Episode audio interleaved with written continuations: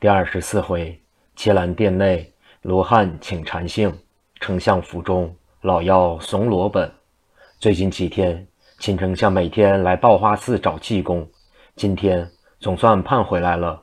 他刚到寺门外，门头僧说：“济禅师回来了，在大殿前边睡呢。”秦相慌忙走进庙门，到和尚身旁叫了半天，才把和尚唤醒。济公坐起来说：“相爷红光满面。”准有喜事吧？嗨，还开玩笑呢！秦相爷说：“都快愁死我了，快跟我走吧。上哪儿啊？进皇宫啊？皇上想我了吧？他早已人事不省了，那快死了，找我和尚放烟口啊！早点。”秦丞相哭不得，笑不得，只得耐住性子说：“请你去看病，你若叫他好了，还不容易吗？”济公说：“够呛，去看看再说吧。”到寺门外，秦相上轿，还有一顶四人轿，是给和尚预备的。和尚说：“我可不坐轿了，太累人了，咱们走着去吧。”秦相只得陪着和尚步行。到了皇宫，秦相和济公穿过保和太和二殿，走五凤楼，直入寝宫。在寝宫外偏殿，有许多王公大臣侍驾听唤。这些人一见济公来了，不管是什么官儿，都要拱拱手。或欠欠身，济公不过一笑而已。当济公走到罗本、罗丞相身旁时，罗本在对济公怀恨，到这时也要勉强拱手称一句圣僧。济公单到罗本面前站住了，他歪着头看着罗本。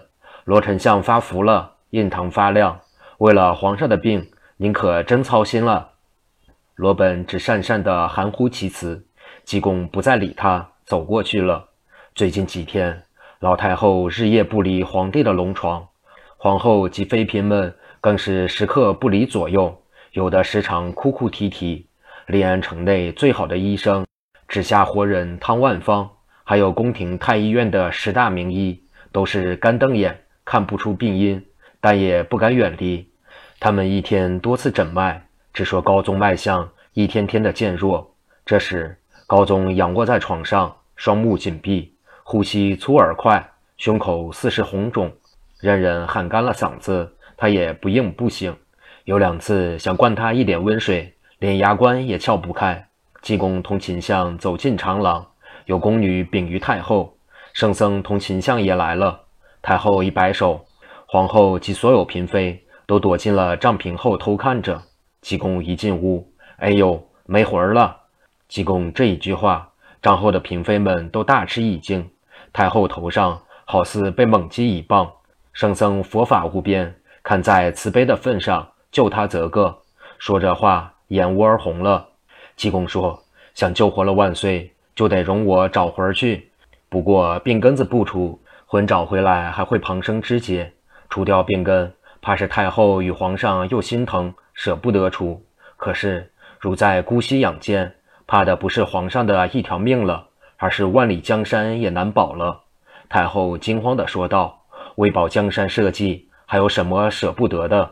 圣僧有什么要求，只管提于哀家去做。”济公说：“太后先做到第一步，善后之事，等皇上好了再做不迟。请太后先罢免了罗本的丞相，叫大理寺监视起来，我再去找魂才是。”太后笑道：“依哀家早就要罢免罗本。”只是皇上一再陈述，他是劳苦功高的老臣，一直延续至今，终不出哀家所料。正在这时，黄门军将安徽的告急文书递了进来，交于了秦相爷。秦相拆开一看，顿时面色发白，刚要秀起时，济公说：“秦相爷，不妨禀明太后也好，似这样的告急文书，进京已有六次之多，均被罗本押文不奏。”真是贻害无穷，再不能耽搁了。秦相爷遂禀明了安徽的军事紧急情况，并声明前几次文书都是罗丞相收礼，自己不知。太后听说金人又打至安徽与浙江交界，吓得全身发抖。她颤声说道：“这样有关国家兴亡的大事，罗本为什么不发？快传我懿旨，将罗本免官，交大理寺审讯。”如有徇私舞弊的问官与罗贼同罪，怎么审讯暂且不表。太后接着说：“今人又来进犯，这如何是好？请圣僧快替哀家拿个主意。”济公说道：“太后不要担惊，大宋的江山而今只是半壁，其数正算复兴之期，今人衰亡的日子却真的不远了。和尚推举两个人挂印为帅，去迎金兵，可保边疆无虑。不知太后可愿意？圣僧为我宋家江山出力，哀家求之不得，岂有不愿意的道理？”太后说：“但不知保举何人？”济公说。这二人是父子，父叫菊天华，子叫菊文龙。此父子乃南昌人士，今正在临安，就请太后先下旨封菊天华为帅，菊文龙为前部先锋，叫他父子统领马步军各三万，并调安南两省旧部统归他父子使用。这半壁山河就可高枕无忧。我今天可知旨意找他们父子。太后连连点头称是，随命人传出旨意，并比太监写了圣旨。掌印太监用了玉印，少时交与济公。这时，济公将僧帽拿下来，叫宫女们在床上扶起高宗皇帝。济公将僧帽戴到高宗头上，高宗立时睁开眼睛，精神十足，看看这，看看那。当他见到济公也在身旁，忙问：“圣僧几时入宫来的？”济公说：“早就来了，正给你看病呢。你这时觉得怎么样？给我看病。”高宗有些茫然，他双目注视着太后。太后一五一十地把所有事情对高宗说了一遍。罗本呢？高宗听说自己的病与罗本有关，不由得气往上撞。济公说：“皇上先养病，不宜气急。等我把魂儿给你找回来，你再跟他算账。现在先吃点稀饭。”老太后一见儿子跟好人一样，有说有笑，也吃也喝，心说：和尚所有的东西都是宝贝，我儿一朝人王地主也买不到这么好的东西。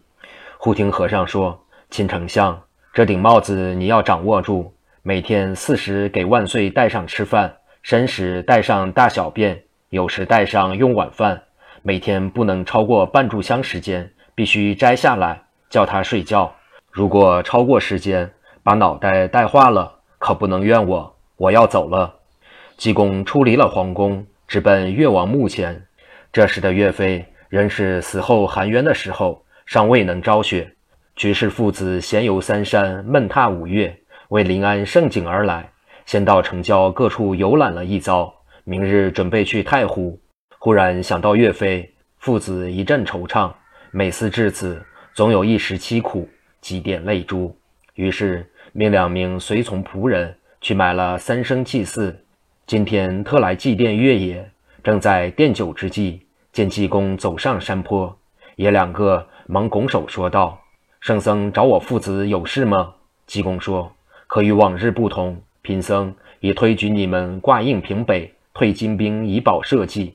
明日教军场点兵，早日启程方好。”君文龙愤然说道。岳野还不是血的教训，没想到此事，恨不得杀死昏君赵构。我们宁可埋骨荒山，也不去战场逞强。济公禅师道：“你想得偏了。你们扫北不是为高宗皇帝，是为中原三万万黎民百姓。秦喜绝无害你父子之意，高宗亦不能重蹈覆辙。我和尚已在圣上面前推举你父子，今旨意已下，还是答应了吧。”说话时，济公取出圣旨，交于菊文龙父子。这爷两个无奈，边接旨边说道：“圣僧一言，使我顿开茅塞。冲着亿万百姓，我们进城去找秦相就是了。”居士父子别了济公进城，暂且不表。济公要去找一位神通广大的得道高僧，帮助解决八卦山的难题。这位僧人住祁兰山下祁兰殿，号称全面祁兰。法号禅性，他乃六世比丘，成为地藏中的陆地金仙。今天他知道道济来会他，早立于山门外，正在迎望。和尚到了，二人各打问询，双手合十，祭奠对禅性尊为师兄。到禅堂坐下后，济公说：“今天来找师兄，是请师兄替我办那万恶的金不离去，一定不能推辞吧？禅性连连摆手，道：“济，你都不敢会他，何况是我了？你可要可怜我这六世真童，练到今天可算是不易。一旦斗他不过，化为乌有，你就是有九转还阳的超生能力，也救我不得。此事小僧实不能从命。”口封得挺死啊！济公含笑，指点着禅性，又说：“我济癫跟你有什么仇？这么害你？”不叫你去跟那东西硬拼命，只要你收了他的阴阳童子珠，就算完成你的事了。你收了以后，交给我那个宝贝徒弟悟禅去消灭。禅性刚要说什么，济公说：“你别抢嘴，我还没说完呢。我知道你心里没底，只要我对你一说，你就明白了，用不着害怕。以你所修之道，在禅解两教之中，你不怕它的肮脏。”若你久经大敌，心中就有了底。正因一向未经试用，所以你只知以阴，不晓得避阳。去吧，倘若损伤了你的真修之气，请师兄相信佛法无边，我自回西天为你求补。禅性经济公这么一说，对于参悟方面又大有进疑。禅性经济公这么一说，对于参悟方面又大有进疑。于是禅性答应了。又嘱咐济公，千万要悟禅去得及时。二人商量妥当后，济公回到临安三教寺。这时，五对小夫妇早已到齐了，见师傅到来，都要跪倒行礼。济公说：“还早半年呢，这时候磕头可不给压岁钱。”一句话说得，徒弟媳妇们都抿着嘴笑。王银平说道：“师傅一句话就惹人乐，我们都乐意常在师傅跟前。”可师傅总不想见我们，将来你们倘能成为正果，就不辜负我老人家的苦心了，比在跟前孝敬我还好。济公看看五个徒弟，又看看五个媳妇，语重心长的又说：“五个媳妇却也容易，就怕是五个徒弟，一旦偷着到外边去淘气，可就成不了正果了。”几个媳妇听了师傅的话，脸上都泛现了红云。和尚又说。你们姐儿五个要好好看住他们。这时，济公开始对他们十个人说正经的了。原来，自从上次济公除了蛤蟆精，白骨道到处找济公，白骨道找不到和尚就骂，认为已骂就能把济公骂出来。白骨道骂够了，到饭馆吃酒，一边喝酒一边生闷气，越想越火大，又骂道：“癫僧，有能为的莫要跑。”莫给西天罗汉丢脸！哼，当有多大本领，叫你跑了初一难逃十五，非抓住你，把你扒皮抽筋，给我徒儿报仇不可！这次一定跟你见个高低！他这正吃酒，挨着账桌旁边坐着一个三十多岁上差打扮的人。只见他站起来，走奔老道这张桌前，一拱手道：“道爷仙风道骨，定是举世超凡的高人。小子罗星。”是罗相爷家里的管家，我们相爷最近受个穷和尚一点闷气，几乎乱了头绪，命小子到街上来请一位道高的仙长，给相爷看看流年，批批八字。适才听道爷所述，想道也必是高才，请您贺驾光临相府，不知可能下顾吗？若可以辛苦一趟，小子就去雇车。白骨道先瞧瞧这人，然后掐指一算，笑道。好在不远，何必坐车？待贫道再饮三五杯，就造府打搅了。酒后，这名罗府管家付了老道的酒钱，管家罗星投钱引路，白骨道在后跟随，出离了饭馆，直奔罗相府。罗星是罗府的家生子，什么事也瞒不了他。最近，他总见相爷唉声叹气，知道相爷又遇到麻烦了。细问之下，知道又是济公与罗相作对。今天罗星在酒馆饮酒，听白骨道大骂祭奠，知道来者不善，又听老道说济公跑掉不敢露面，所以请白骨道人到相府给丞相解愁。罗星把老道领进相府，安置在客厅里，有人侍候着。他自己到外书房见了罗本，说老道如何未卜先知，怎么骂济公，如何吓得济公狼狈逃走等等，说了一遍。罗本果然动了心，问他道：“这位仙长现在哪里？在客厅里喝茶呢。”罗星说：“罗本考虑了片刻，说：“请他到书房来。”罗星答应了一声，转身出去，遂把白骨道领来了。罗丞相隔着帘子一望，见老道果然不凡，所以在老道进屋时，罗本还欠欠身。白骨道人打鸡手，罗本顶礼让座。一见一妖在世，罗兴守住门口。老道说：“丞相最近精神不安，是因妖人祸乱军心。此丞相多年居官，当备之心酸了。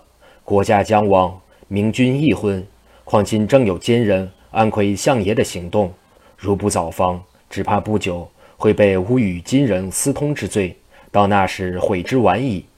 罗本被白骨道说的头嗡的一声，立即出了一身冷汗。他站起来说：“县长何以搭救老夫？以后当以重报。”不要紧。老道也站起身来，在室内边走边说道：“贫道可以助丞相袖手得天下，专指降金人是渺渺无期之事。”罗本此时的一颗心几乎要跳上了咽喉。他说道：“如果操之过急，恐有变化。本相还要事先联络好部分知己大臣，并要使皇上不知不觉地丧生。这样不但自己不被人疑，反可以任意推罪于人。如此方好。”老道听到此，哈哈大笑。然后他对罗本抚耳几句，要了却高宗性命。后事如何，下回分解。